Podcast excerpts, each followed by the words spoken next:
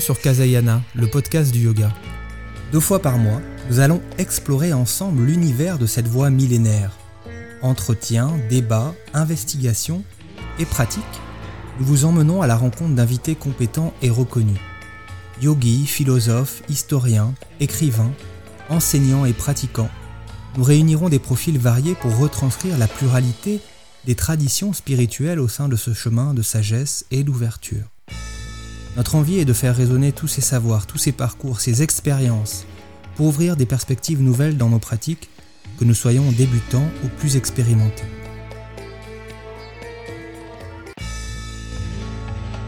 Bonjour à toutes et à tous. Bienvenue sur Kazayana, le podcast du yoga, pour le premier épisode de notre seconde saison.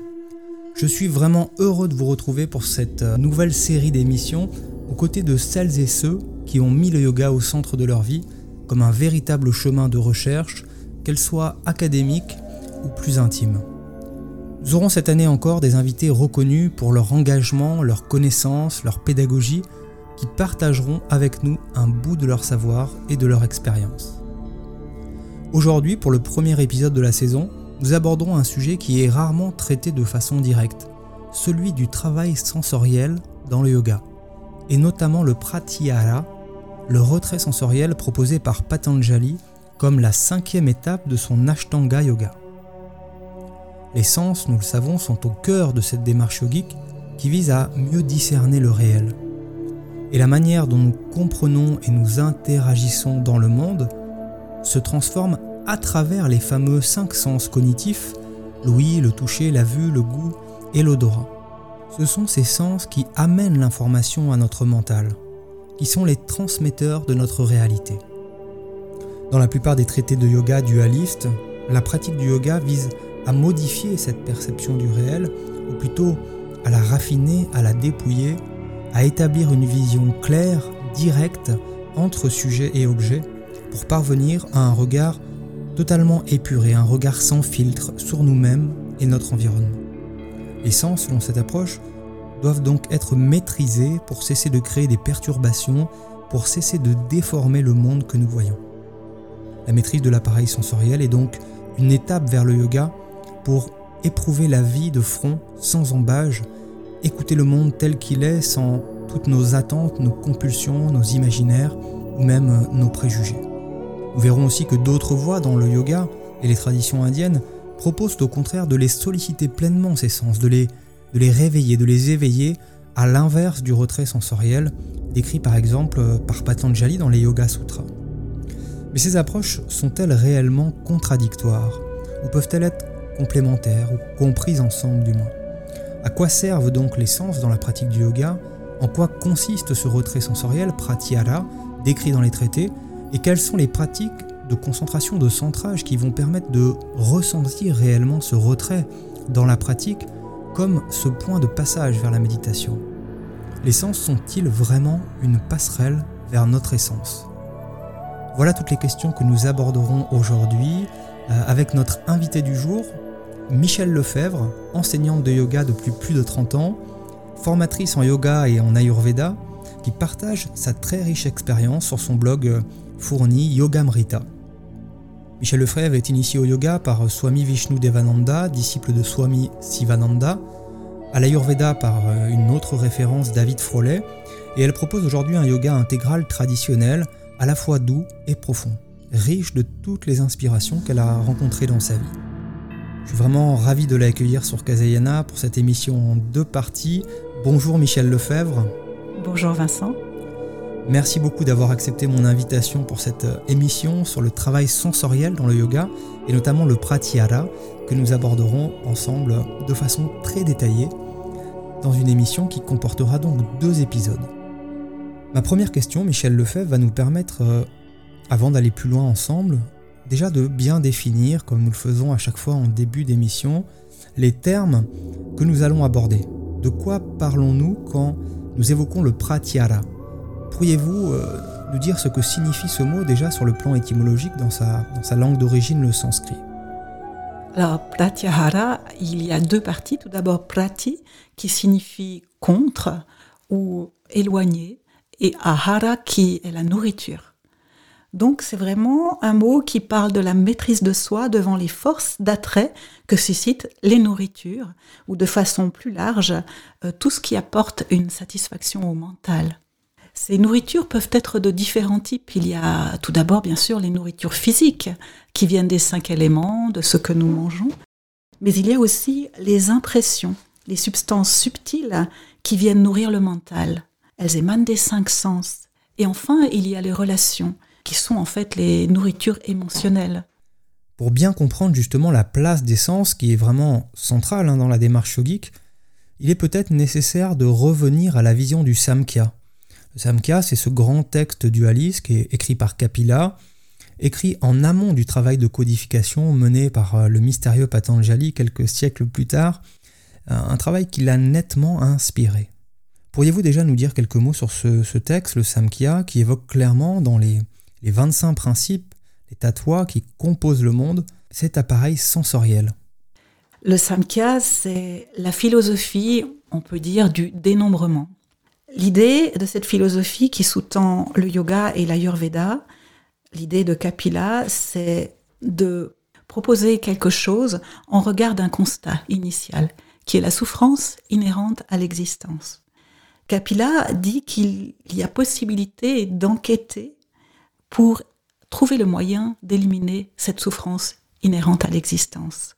Il explique ce moyen ensuite, et selon lui, c'est la connaissance. La connaissance juste du manifesté et de ce qui est sous-jacent à tous les phénomènes de l'univers en fait. Alors, ce moyen pour euh, délivrer la souffrance, c'est la connaissance juste. Et c'est donc celle de 25 principes qui composent l'univers. C'est pour ça qu'on parle de dénombrement. Il s'agit donc d'une explication du monde. L'idée pour réaliser la vérité qui sous-tend euh, le monde, c'est de connaître la cause première alors une fois que l'on a la connaissance intellectuelle de tous ces principes, l'idée c'est de pouvoir vraiment les intégrer et les ressentir profondément.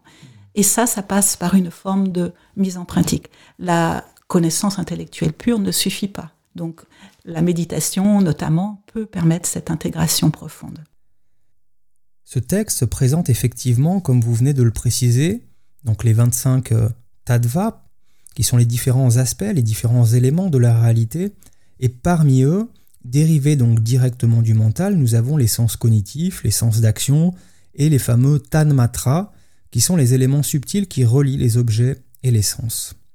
Est-ce que vous pouvez nous parler de façon générale de cette, cette composition, de cette classification euh, du monde, et peut-être plus spécifiquement de la place des sens dans ce chemin de connaissance, placé entre le mental et en face d'eux les objets du monde.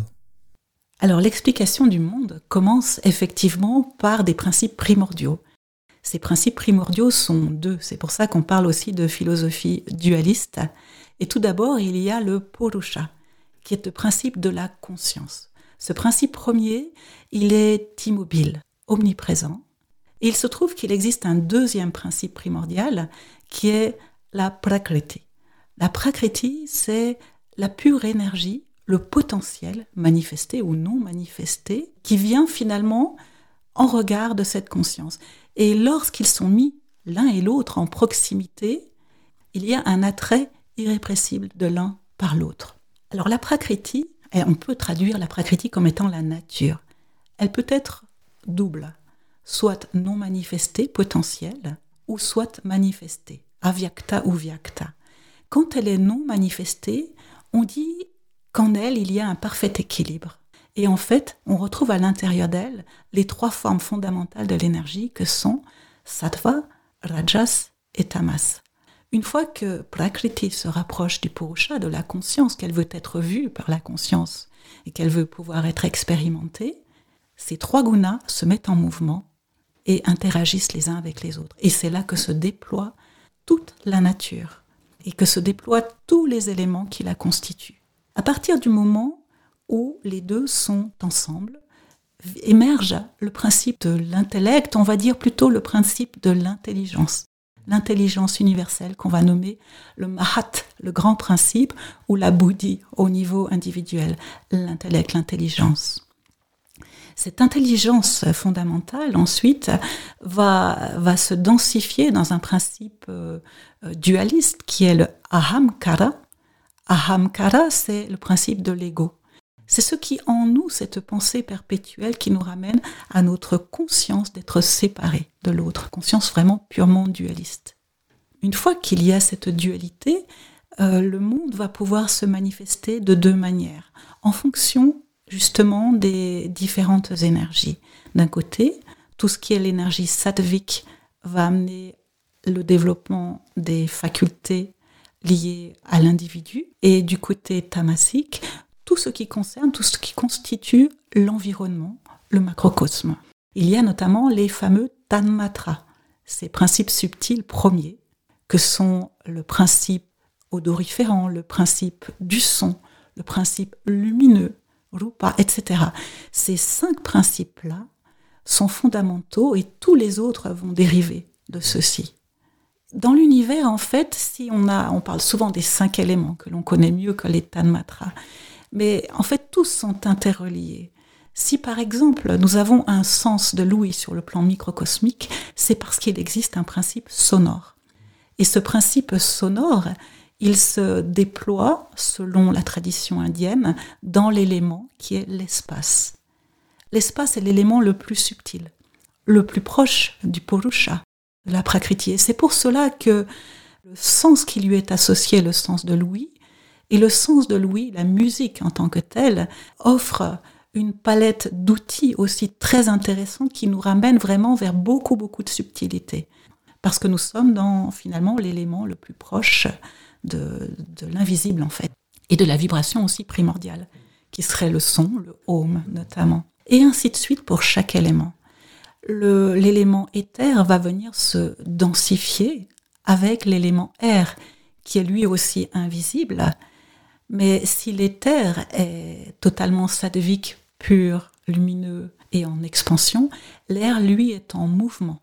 L'élément air, sur le plan sensoriel, est lui lié au sens du toucher, le sens tactile. D'ailleurs, nous pouvons percevoir l'air sur notre peau. Après l'éther et l'air, il y a une densification qui va vers le feu. Le feu est toujours subtil. Le feu est encore plus rajasique, il est plus en mouvement encore que, que l'air. Il est subtil, donc il, y a, il est lumineux, donc il y a encore du sattva, de la pureté. Mais le feu, lui, il est déjà visible. Ce sens, cette capacité à voir, crée aussi un désir. C'est celui de pouvoir vivre dans ce monde et de, et de pouvoir aussi peut-être aller voir la chose qui a été vue. Parce que la vue nous permet euh, fondamentalement et profondément d'aller voir des choses qui sont plus loin que nous. Avec la densification, encore de la matière, on arrive vers des choses palpables. La chaleur dégagée va créer l'humidité. Et cette humidité, en se densifiant, va créer l'eau. L'eau est un élément qui est euh, mouvant, qui est passif. C'est-à-dire que si on met de l'eau dans un verre, elle va se stabiliser, elle va stagner les cascades euh, sont rajasiques uniquement parce que finalement, c'est la forme de la montagne qui permet ce, rajas. Fondamentalement, l'eau va rechercher l'immobilité. C'est un élément qui est très en cohésion, en fait, très souple. Il va s'adapter finalement euh, à son support. L'eau est en lien avec le sens du goût. D'ailleurs, euh, si l'on y regarde bien, pour bien ressentir le goût, il faut mâcher, la salive va mêler finalement les aliments à l'eau euh, pour qu'on puisse percevoir pleinement les saveurs. Si on y regarde bien aussi, la source de la vie, la vie vient de l'eau. Le fœtus euh, grandit dans la matrice maternelle, donc l'élément eau est très en lien avec la création chaque sens comprend un petit peu des autres sens. Plus on va vers la densification, plus il y a une perception multiple. Par exemple, quand on est sur le plan de l'éther, l'ouïe est quelque chose de très pur. L'ouïe se nourrit de l'ouïe. Par contre, quand on descend un peu plus et qu'on va sur le plan du toucher, en fait, on sait que, que l'aveugle est très en lien avec la perception auditive, pour pouvoir percevoir le monde. Donc le toucher contient un petit peu de la vue aussi. Quand on va ensuite vers la vue, il est possible aussi d'entendre ce qu'on voit ou de comprendre. C'est un entendement quelque part. Et la vue est liée aussi à notre intelligence. On touche aussi la, connaissance. Hein. C'est vraiment quelque chose qui, est euh, multiforme, on va dire. Alors après l'élément eau, on arrive vers la densité la plus forte. C'est la matière, c'est l'élémentaire, euh, le prétivé. Donc la terre est reliée à un sens très ancien, qui est le sens de l'odorat. L'odorat existe depuis toujours et a certainement été beaucoup plus puissant chez nos ancêtres, parce que l'odorat était, on va dire, primordial et crucial pour notre survie à une époque où finalement on allait, grâce à l'odorat, ressentir soit les proies ou soit les aliments, soit les baies euh, que l'on allait pouvoir consommer. Et euh, l'odorat nous permettait aussi de sentir le danger. Donc euh, ce sens-là est très en lien avec notre survie, mais aussi la nourriture physique et le fait de, pouvoir avoir un attrait pour des nourritures, finalement un désir pour des nourritures qui vont nous permettre de maintenir cette survie. Et si l'on regarde fondamentalement, c'est quelque chose sur lequel nous allons revenir, c'est que les sens sont très en lien avec le désir le désir primordial finalement étant celui de la prakriti, de pouvoir être connu par le purusha, et je dirais presque plus à l'envers, c'est-à-dire celui du purusha, de pouvoir être expérimenté au travers d'une incarnation, au travers de la prakriti. On dit souvent que l'histoire du purusha et de la prakriti est même une histoire fondamentale d'amour, où la prakriti vient danser et se déployer dans l'univers. On parle parfois de la lila qui est comme une danse, pour que le Purusha puisse prendre conscience de lui-même. Et ça peut paraître renversant et paradoxal, mais c'est ce qui se passe profondément à l'intérieur du yogi, qui a oublié euh, qu'à la base, il est un Purusha. Ma question suivante, elle vient finalement un peu compléter ce que vous venez de présenter. Patanjali positionnait ce travail sensoriel, qu'on traduisait le plus souvent par euh, retrait sensoriel, hein, on l'a vu, entre le pranayama et dharana, la concentration. Elle est définie à la fin du livre 2, cette euh, rétraction sensorielle, comme un, retournement des sens. Pourquoi est-ce qu'ils occupent selon vous cette place vraiment essentielle dans la démarche yogique? Est-ce que vous pourriez approfondir un petit peu ce, regard de Patanjali sur cette notion, sur la façon finalement dont il y a 2000 ans ce travail de retournement vers soi était, était compris et décrit dans les traités de yoga? Les yogis sont des êtres très pragmatiques. Souvent, on peut penser que le yoga, c'est un peu dans les hautes sphères, mais en fait, les yogis partent du réel. Ils partent de ce qu'ils sont, ils partent de ce qu'ils ont. Et fondamentalement, le yogi, il a un corps, il a un mental, il a un intellect et il a les sens. Donc c'est, de là que ça part. Le constat, euh, du yogi, le constat qu'on retrouve aussi chez Patanjali, c'est la difficulté de pouvoir aller vers la pure conscience. L'empêcheur de tourner en, rond, c'est le mental, euh, qui est comme un singe euh, fou, qui va dans toutes les directions et qui ne permet pas d'atteindre un état de concentration qui va permettre d'aller vers des états de conscience modifiés, la méditation notre, notre être perçoit par le mental et par les sens plus exactement le monde extérieur. Le mental reçoit les, les informations et va ensuite les interpréter en fonction de ses expériences antérieures, en fonction de ses souvenirs, en fonction de sa sensibilité aussi. Et il va ensuite peut-être agir ou réagir. Le mental est profondément relié au monde extérieur.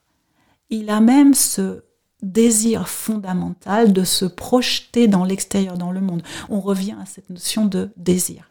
Dans la tradition indienne, on dit qu'il y a trois forces fondamentales. On peut les nommer Icha Shakti, qui est la force de volonté, mais aussi la force du désir. Il y a Kriya Shakti, qui est la force d'action. Et il y a Jnana, Shakti, qui est la force de connaissance. Les trois travaillent ensemble. Par exemple, pour agir, il faut déjà avoir la volonté, mais aussi la connaissance pour pouvoir faire l'action juste. Mais parmi ces trois forces fondamentales, Ichha Shakti est fondamentale, car sans désir, même désir fondamental, le désir de vie, ou le désir d'aller vers quelque chose, il n'y a rien. Il se trouve que le mental euh, fonctionne avec les, sens et que les sens sont ouverts sur la création. Ils sont ouverts sur l'extérieur et le mental est en attrait constant. Il est distrait constamment par le monde extérieur et son appétit est, vorace, en fait. Il n'en a jamais assez. D'ailleurs, on le constate. Hein. Si l'on commence à aimer le sucre, par exemple, on va en consommer un peu. Et quand on en consomme plus, on se rend compte que le, sucre perd sa saveur.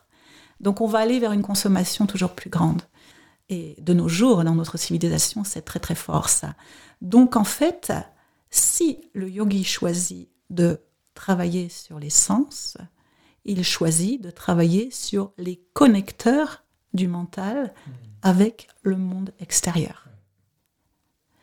Alors comment faire? Puisque finalement nous avons des oreilles pour voir, des yeux pour entendre, euh, euh, un sens du toucher pour sentir. Euh, comment faire? On pourrait se dire que fondamentalement, mais, mais que recherche le yogi? Que recherche le yogi puisqu'il s'enferme? Puisque finalement il cherche à aller à l'intérieur et à expérimenter des choses qui peut-être le coupent du monde. Eh bien, il ne s'agit pas forcément de se couper du monde. Et puis il y a un temps pour tout. Il peut à la, fois y avoir une ouverture et à la fois y avoir ce retrait. L'idée du yogi en utilisant les sens, c'est tout simplement d'utiliser ce qu'il a sous la main pour pouvoir guider, diriger le mental là où il a envie d'aller. Par exemple, vers plus de concentration. Pour aller vers la concentration, il ne faut plus être distrait pour ne plus être distrait, il faut avoir la main sur nos organes sensoriels et peut-être non pas les couper, on va pas se couper les oreilles, on va pas se couper, etc. Mais on va les utiliser différemment. Comme ça, le mental est rassuré parce qu'on les utilise toujours. Il y a l'image de la tortue. Hein. Cette image de la tortue, le, la carapace de la tortue, on peut dire que c'est le mental. Le mental, il peut être, euh, il peut être faux, on le disait tout à l'heure, mais il peut aussi être notre ami il peut nous permettre de nous rassembler. La carapace ici, c'est plutôt un rassemblement. Et quand la tortue rentre ses membres, eh bien, les membres ne sont pas abîmés, ils ne disparaissent pas. Ils sont juste rentrés, peut-être pour être dans du repos ou peut-être pour être utilisés différemment. Ils sont toujours là. Donc le yogi utilise ce qu'il a. Le mental fonctionne avec ce qu'il peut, ce qu'il connaît. On ne va pas pouvoir, parce qu'on veut méditer, tout d'un coup pouvoir changer de paradigme comme ça. Patanjali va reprendre cette même idée et finalement codifier euh, de manière très précise euh, cela. Mais globalement, si on y regarde, même dans la structure finalement de l'Ashtanga Yoga tel qu'il a décrit, on retrouve tout d'abord des choses très aisées, très palpables. Tout d'abord, il y a les yamas, les niyamas, la relation qu'on va avoir au monde, euh, les règles qu'on va respecter pour pouvoir être en harmonie avec son propre dharma, avec sa conscience aussi. Et puis les niyamas qui vont nous permettre d'approfondir cela pour être dans une cohérence intérieure et se préparer, ouvrir le champ d'action finalement au travail yogique en tant que tel. Une fois que tout cela est en place, il est possible de commencer le travail. Le travail il va commencer par le corps. Euh, parce que le corps est ce qu'il y a de plus palpable. On est vraiment dans quelque chose d'extrêmement pragmatique, de nouveau. Le corps va permettre une assise. Hein. Le mot asana, c'est l'assise fondamentalement. Mais tout le travail postural que l'on peut faire de par ailleurs va permettre de défaire, dénouer les tensions intérieures et va nous permettre aussi d'apprendre à respirer réellement. Tout est interrelié. Donc, quand je travaille les asanas, je mets déjà en place le pranayama. Une posture qui ne respire pas n'est pas une posture. Quand je suis dans le pranayama, la posture va encore avoir de l'intérêt, mais le fait de mettre en place le pranayama en tant que tel, je vais déjà aller vers un retrait des sens et même une concentration. Ensuite vient justement pratyahara. En fait, avec pratyahara, ce qui est demandé au yogi, c'est une forme de discrimination. Il lui faut la force intérieure pour se détacher des objets des sens. Une fois que le mental a compris cela et qu'il est pacifié, on est dans une première étape fondamentale, à tel point que Swami Shivananda citait cette étape comme étant un tournant, le point de bascule entre le yoga extérieur et le yoga intérieur. Il y a un changement de paradigme. Auparavant, le yogi se disciplinait pour aller vers quelque chose, et avec Pratyahara, une fois que c'est intégré, le goût des choses vient de lui-même. C'est-à-dire que le yogi va sentir la saveur de sa pratique, il va y avoir un attrait, et c'est comme si le mental, par cet usage différent des sens, va être subjugué dans son fonctionnement et canalisé dans une concentration. Et c'est à ça que servent les pratiques de pratyahara, à subjuguer le mental. Donc avec pratyahara, on va utiliser le mode opérationnel du mental pour l'amener ailleurs et différemment. C'est un peu le même processus que lorsque l'on rêve. Dans le rêve, on peut entendre des choses, on peut voir des événements se produire, mais foncièrement, on entend sans les oreilles, on voit sans les yeux. Et c'est exactement ce qu'on va faire pendant la pratique de pratyahara.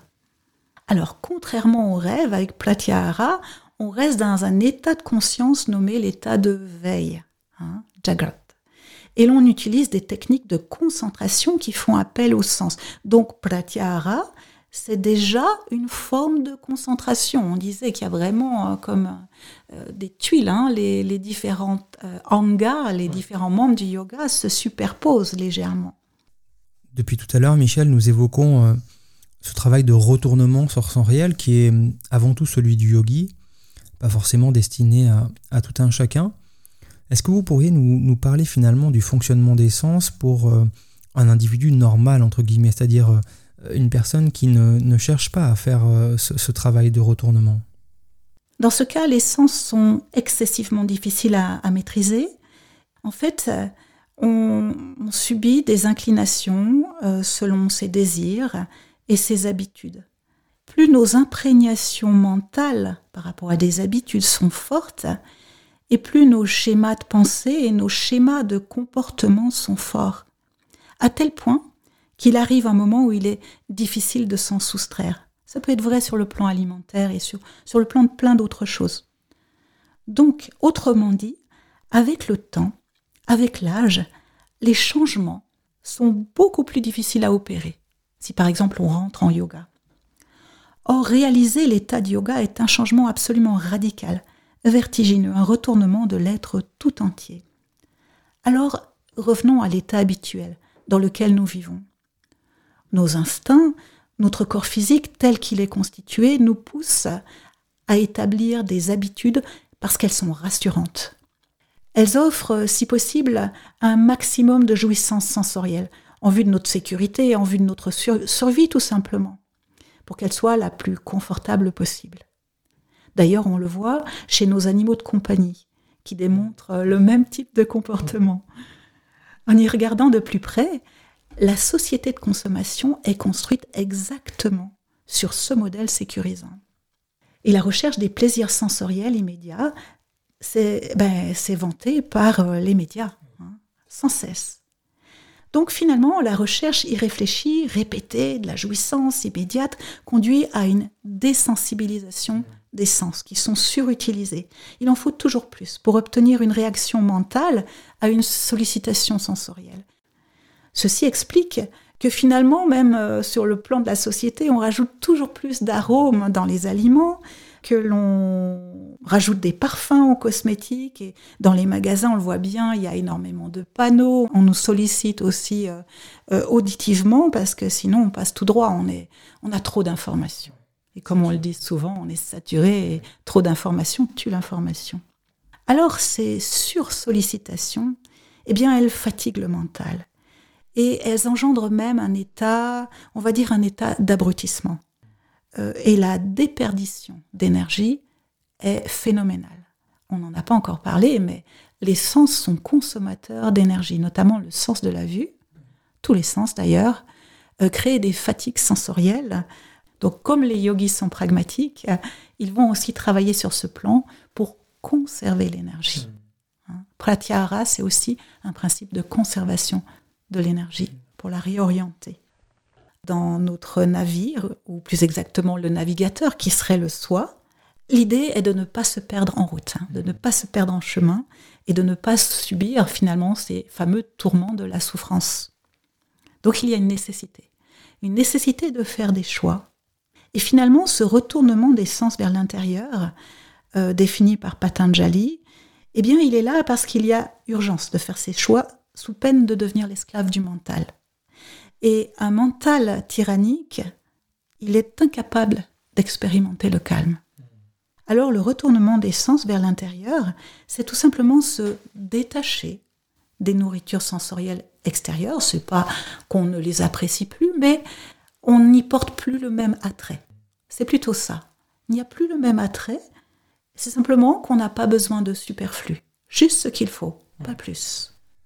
Il existe euh, néanmoins quelques, divergences que j'abordais en introduction, des, nuances certainement de compréhension ou d'interprétation de, ce que nous nommons pratyahara. Euh, on l'a dit, c'est généralement traduit par retrait sensoriel, à l'image de ce retournement des sens euh, non plus vers l'extérieur, mais vers l'intérieur, vers soi-même.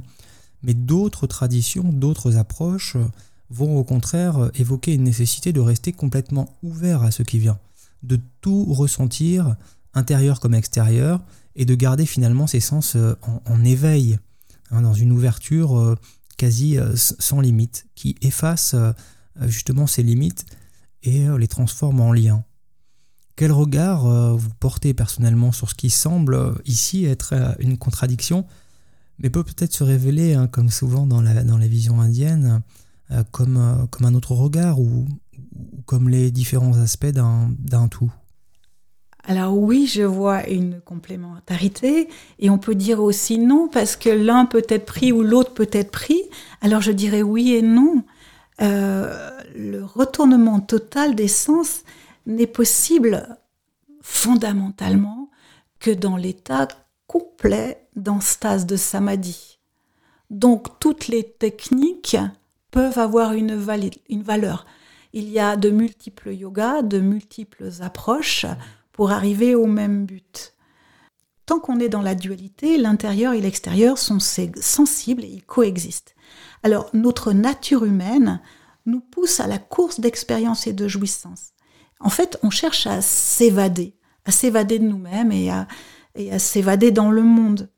Alors, dans un premier temps, le retrait sensoriel, je, le comparerais à une forme de jeûne, euh, de jeûne de sensation, de jeûne d'expérience. Et, quand on jeûne, quand on commence à, jeûner, ça peut paraître très frustrant, euh, difficile. Mais avec la pratique du jeûne, dans un deuxième temps, on se rend compte, ben c'est vrai pour le retrait sensoriel, que qu'on va expérimenter un autre état d'être et d'autres formes de jouissance très profondes et différentes de celles des sens. Donc oui, ce retrait euh, peut vraiment nous apporter, nous conduire vers autre chose et être une voie qui peut être euh, nommée tapas aussi. Hein. Il y a par exemple des yogis, des, moines tibétains, je sais notamment, qui font l'expérience du noir le plus total, en restant enfermés pendant des semaines, voire des mois, euh, dans le noir.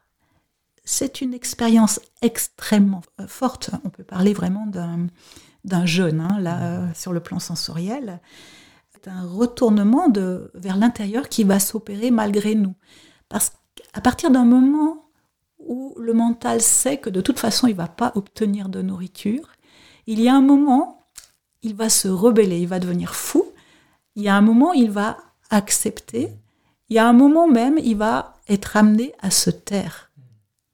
Et quand il va se taire, l'expérience intérieure, c'est qu'il y a autre chose qui va prendre la place du mental.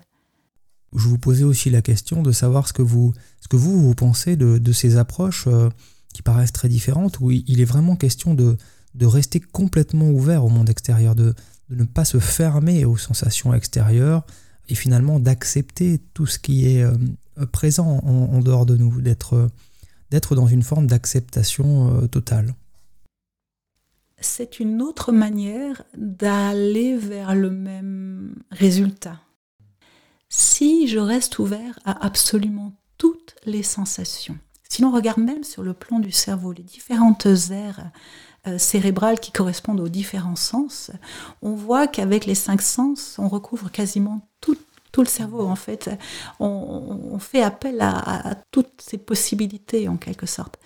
Donc, si j'amène ma conscience vers une hypersensorialité, je vais là aussi, d'une certaine manière, subjuguer, captiver le mental.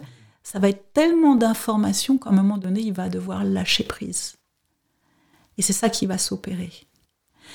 L'avantage d'être vers cette sens hypersensorialité, c'est que je vais avoir des points d'appui, des points de concentration multiples, aller de l'un à l'autre. Ça va même aller équilibrer hémisphère droit, hémisphère gauche, c'est-à-dire qu'au bout d'un moment, le rationnel n'est insuffisant finalement pour pouvoir tout capter. Et ça va être une manière d'amener le mental à se taire. Donc quand, par exemple, dans certaines méditations, on va ressentir le corps de partout, déployer la conscience de partout, euh, ça peut paraître énorme parce qu'on a souvent tendance à, croire que la conscience réside uniquement dans le cerveau, dans la tête. Et pouvoir la déployer partout, c'est pouvoir décérébraliser finalement la méditation. C'est très intéressant. Donc cette sensorialité va nous faire capituler aussi, à un certain niveau. Ce sont d'autres formes de pratyahara.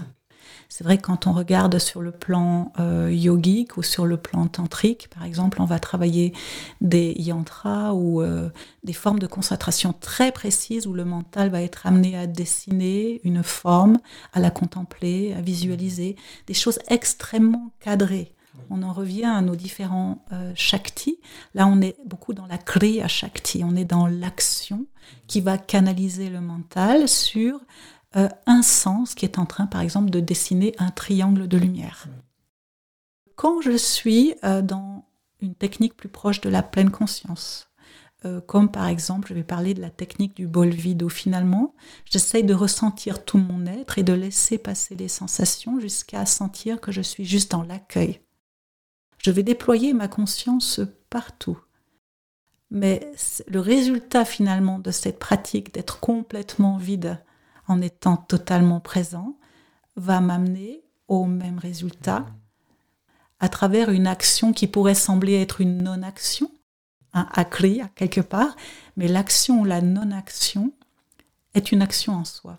C'est ce que j'aime dire, c'est les deux côtés, les deux faces d'une pièce de monnaie. Parce que de toute façon, on est dans un exercice, une pratique, on va dire une expérience. Alors ces approches euh, sensorielles qui peuvent paraître euh, opposées ou paradoxales viennent parfois même se nourrir l'une l'autre. Et là, j'ai envie juste de partager une expérience personnelle Lorsque j'étais étudiante, eh bien, j'adorais aller à la cafétéria pour étudier. Ça, ça peut paraître bizarre parce que dans une cafétéria, il y a beaucoup de bruit, il y a beaucoup de passages. Eh bien, au beau milieu du monde et des bruits, j'avais l'impression que plus il y avait de monde, mieux je parvenais à intégrer tous les bruits.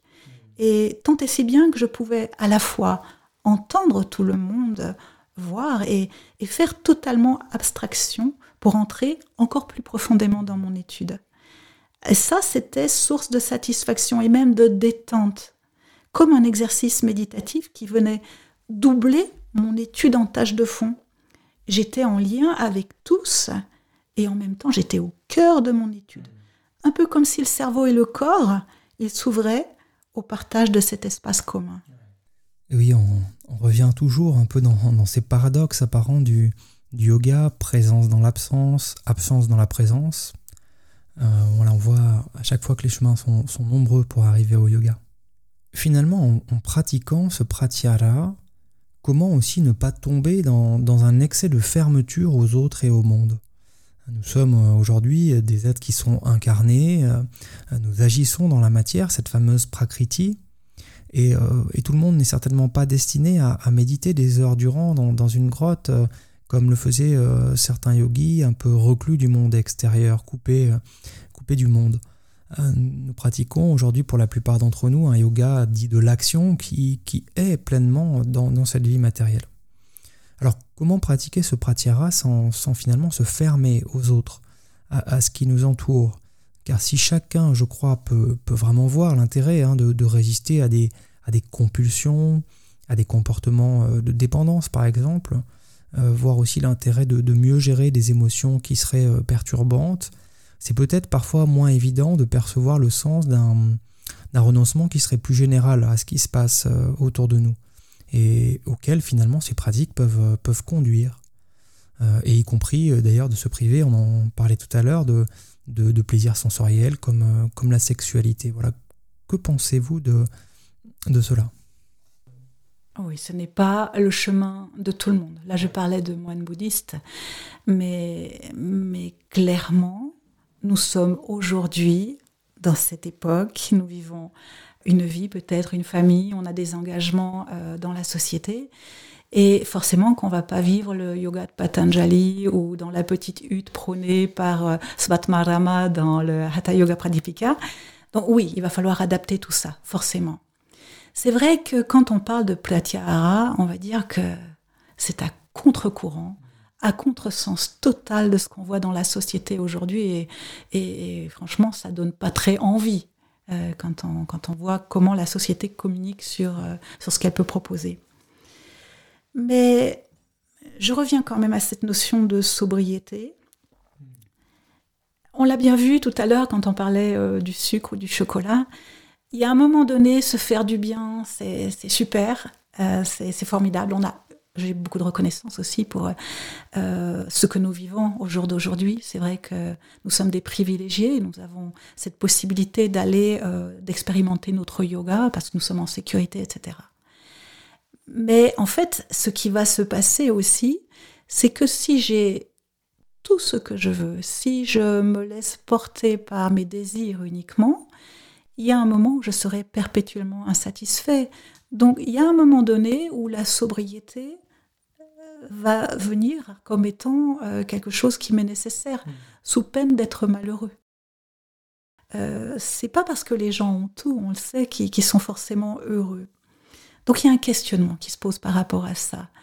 De quoi ai-je besoin? Et je pense que le yoga nous démontre, quoique un certain marketing euh, nous invite à consommer même en yoga, mais la pratique nous démontre qu'avec peu, je peux recevoir beaucoup.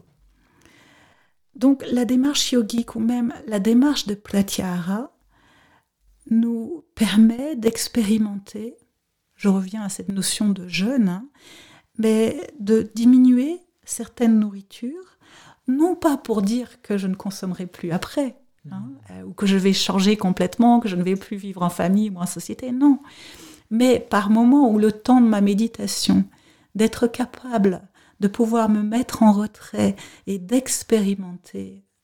Ça va, on va dire, c'est comme quand je jeûne. Euh, pour ceux qui ont pratiqué le jeûne, c'est assez, euh, assez euh, facile à comprendre.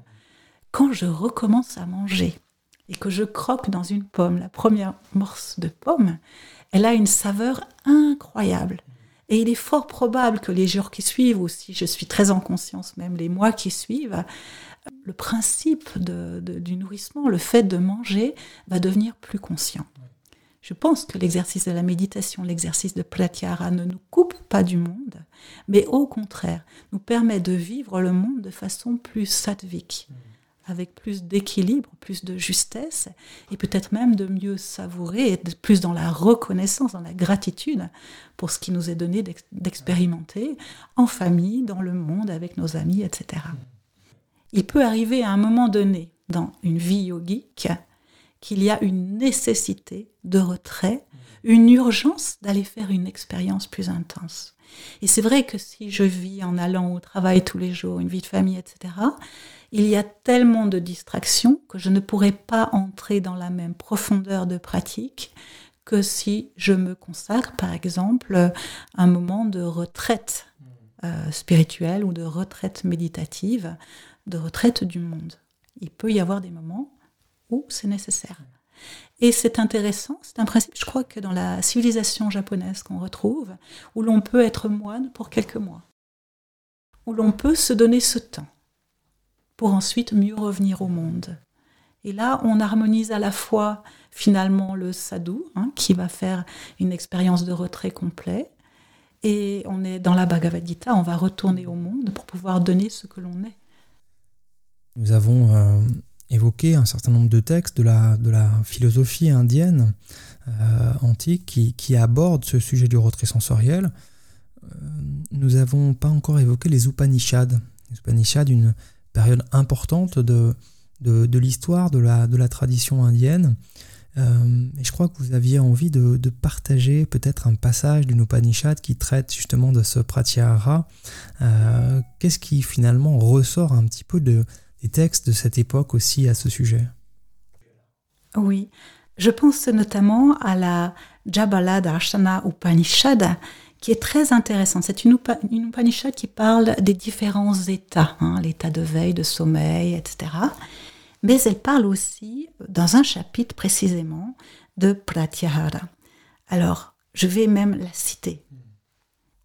Donc c'est dans la section 7.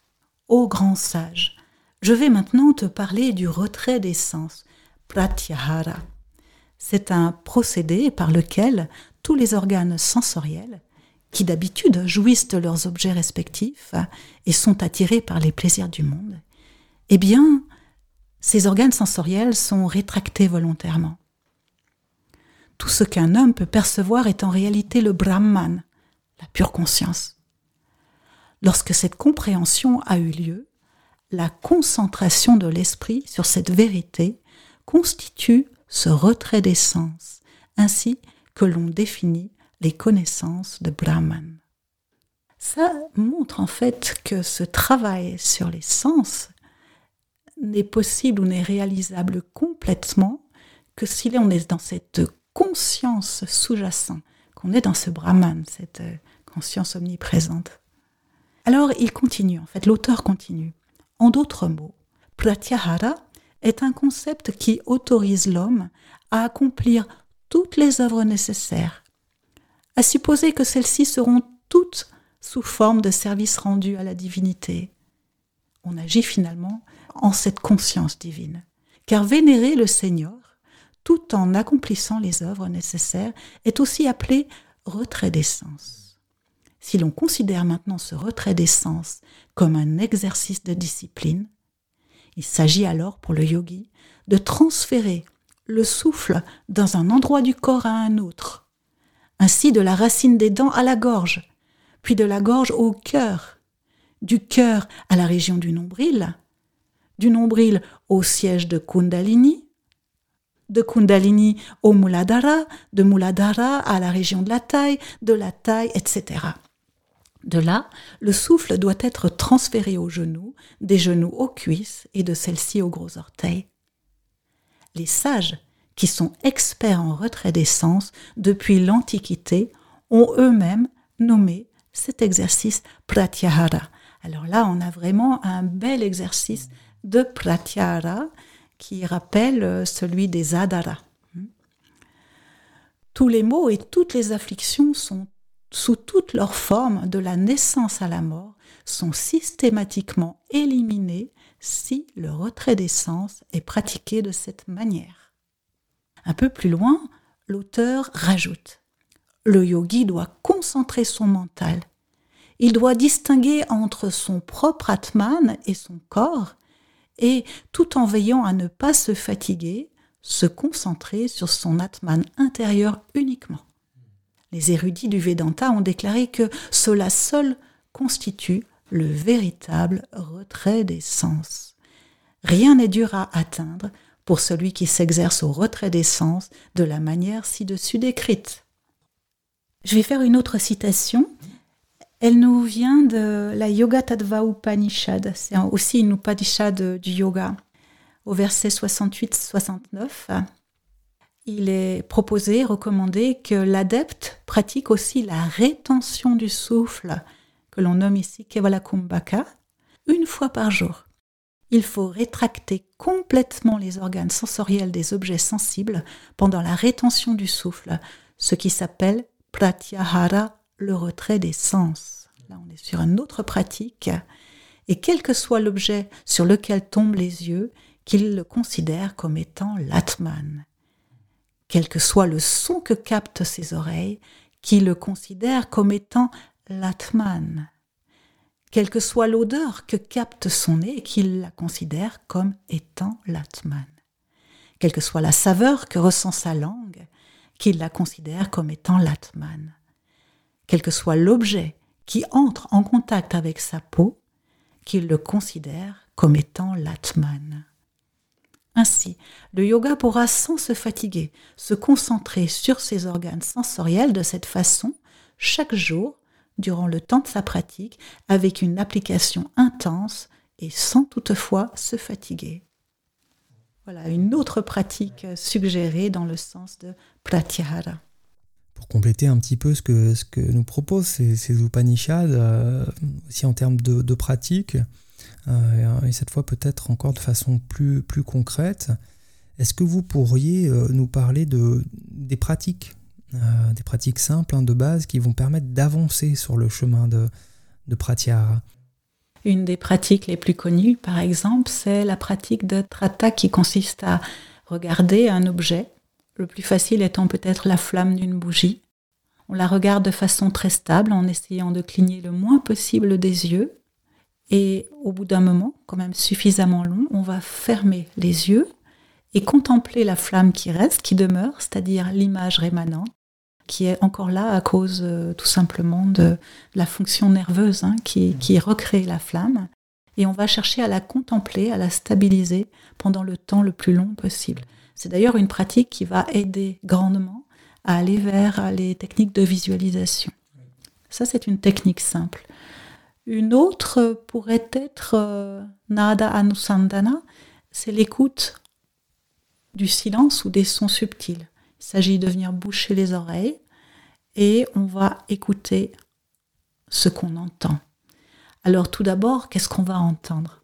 Ben, On va entendre déjà le bruit. Il ne faut pas appuyer trop fort avec euh, les pouces sur les oreilles parce que sinon ça va créer un, bruit euh, parasite. Mais l'idée de boucher les oreilles, c'est déjà de couper le monde extérieur et le monde intérieur.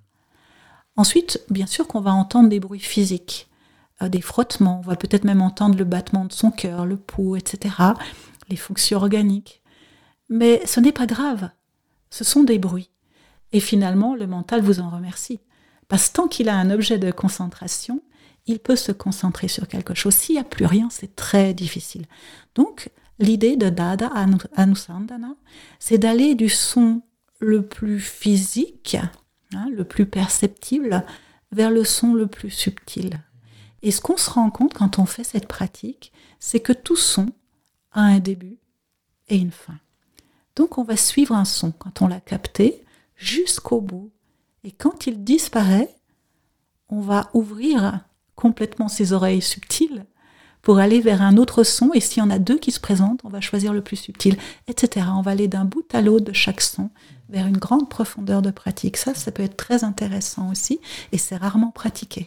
Certains yogis sont, sont vraiment allés très loin dans, dans la capacité justement à développer par la méditation une sensibilité extrêmement fine, extrêmement précise de ce qui se passait en eux-mêmes. Un travail d'observation euh, extrêmement profond qui a même mené à, à définir un certain nombre de, cartographies du corps, cartographie de, différents plans du corps, du corps physique, du corps physiologique, euh, mais également du corps énergétique ou subtil, peu importe le mot qu'on met, euh, avec les fameux chakras, jusqu'à finalement découvrir au-delà de ces couches-là ce qui est au-delà de toutes les formes, au-delà de tous les changements.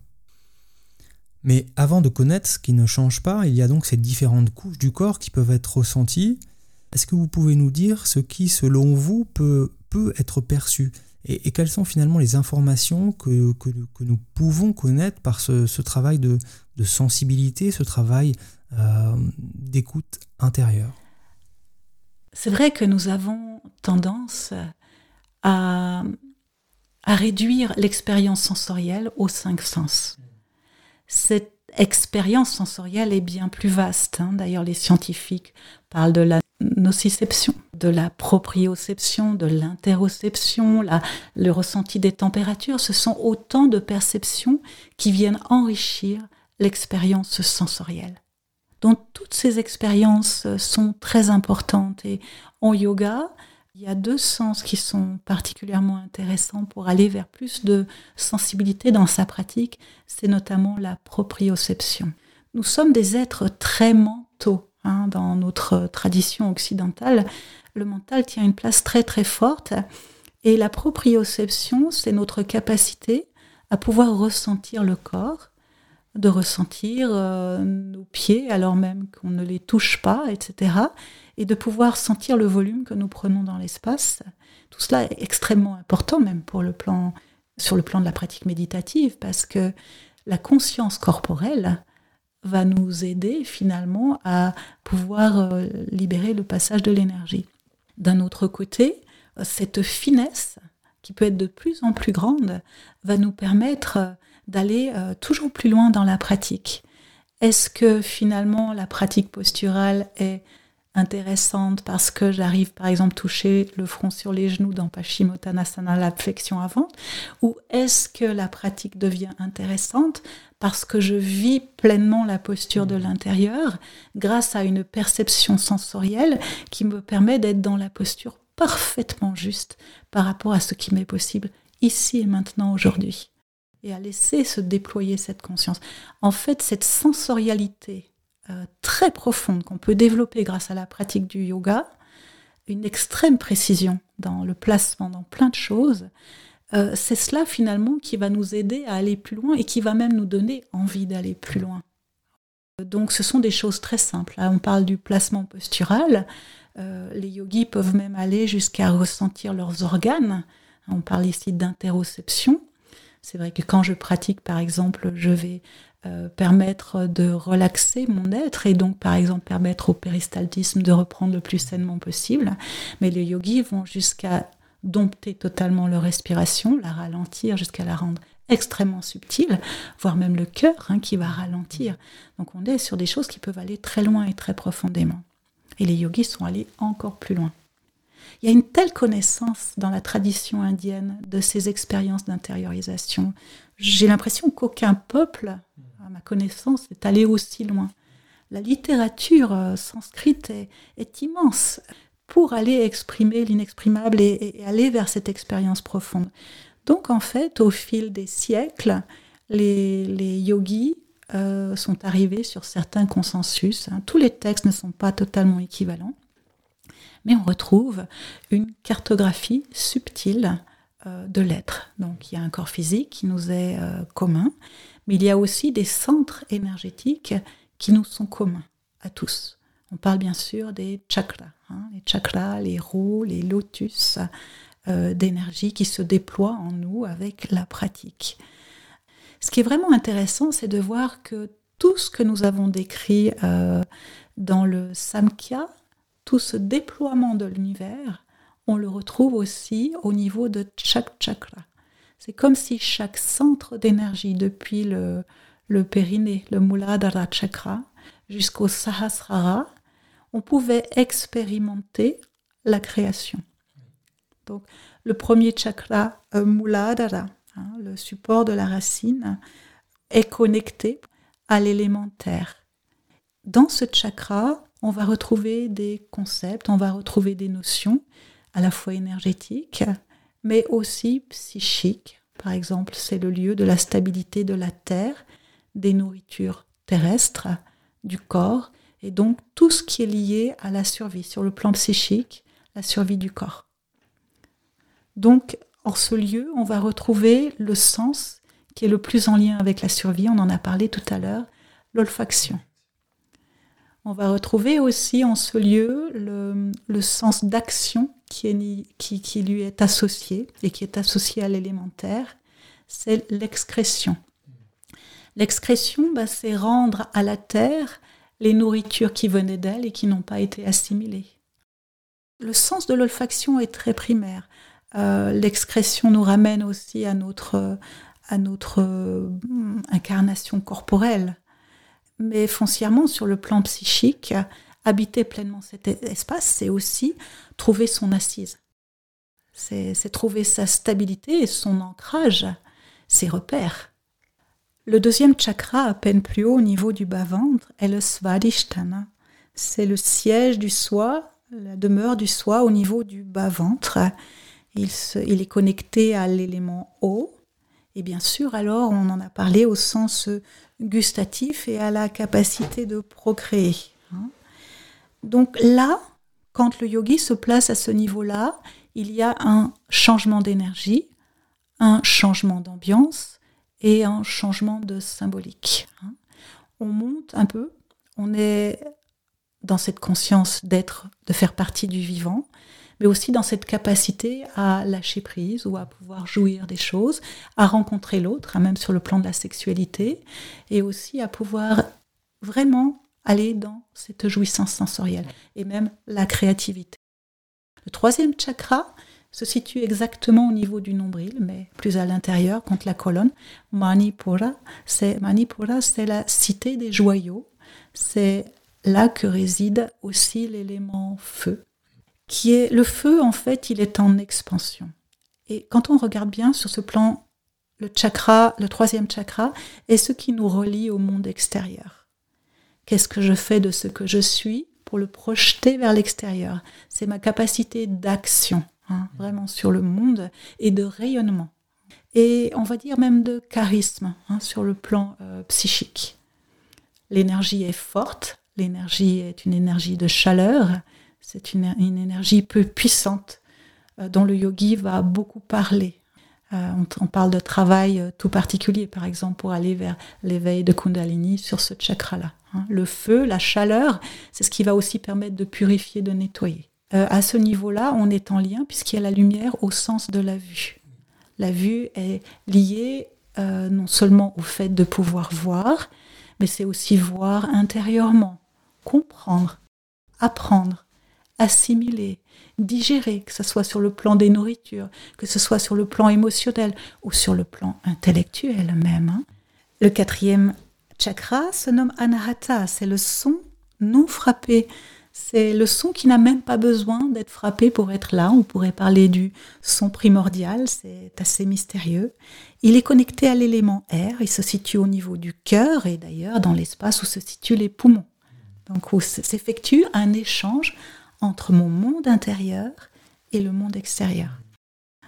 C'est une nourriture fondamentale que l'air, et ce principe d'échange est le caractère fondamental de cet espace. D'ailleurs, l'air est l'élément lié à ce chakra. En ce lieu se croisent les aspirations supérieures et les aspirations inférieures. Le symbole de ce chakra est une étoile à six branches, un triangle qui pointe vers le haut les aspirations supérieures, et un triangle qui pointe vers le bas, les, les aspirations à la densification et à l'expérience. Et l'équilibre, finalement, est une des caractéristiques de ce quatrième chakra. Trouver l'équilibre entre les tendances vers l'élévation et l'incarnation. Et, et l'équilibre est indispensable, sinon on est dans l'erreur. Et là, on retrouve un élément extrêmement instable, l'air qui est très mobile. Donc, euh, trouver le passage euh, va être nécessaire et, finalement, le mouvement est aussi très en lien avec le mental. Dompter l'élément air, c'est aussi dompter le mental. En ce siège-là, le cœur, les Upanishads disent que résident deux éléments fondamentaux. D'un côté, il y a le soi. Le soi réside dans la grotte du cœur, disent les Upanishads. Mais il est dit aussi que l'ahamkara, l'ego, le je, réside dans cet espace du cœur. Donc vraiment, il y a tout un travail d'apprentissage qui s'effectue à ce niveau-là, de transformation. Le cinquième chakra maintenant est le Vishuddha ou Vishuddhi qui se retrouve au niveau de la gorge. C'est là qu'on retrouve l'élément le plus subtil, l'éther.